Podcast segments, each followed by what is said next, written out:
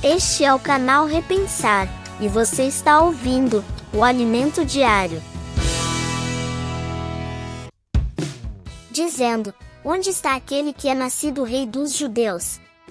Porque vimos a sua estrela no Oriente e viemos adorá-lo. Mateus 2, versículo 2.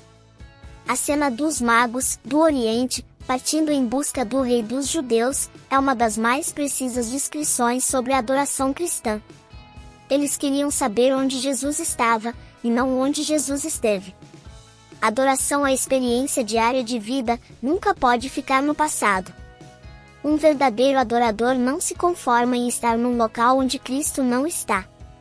Você tem a certeza de que Jesus está com você? O Espírito Santo lhe diz: é tempo de encontrar a Jesus. Nunca é tarde para recomeçar. Vamos orar. Pai querido, o exemplo dos magos que percorreram um longo caminho para adorá-lo enquanto o Senhor Jesus era ainda um recém-nascido, mostra que eu devo adorar a Jesus pelo que ele é, e não pelo que ele faz. E não importa se o caminho é longo, difícil e estreito, o que eu quero é adorar a Ti por toda a minha vida. Eu oro em nome de Jesus. Amém.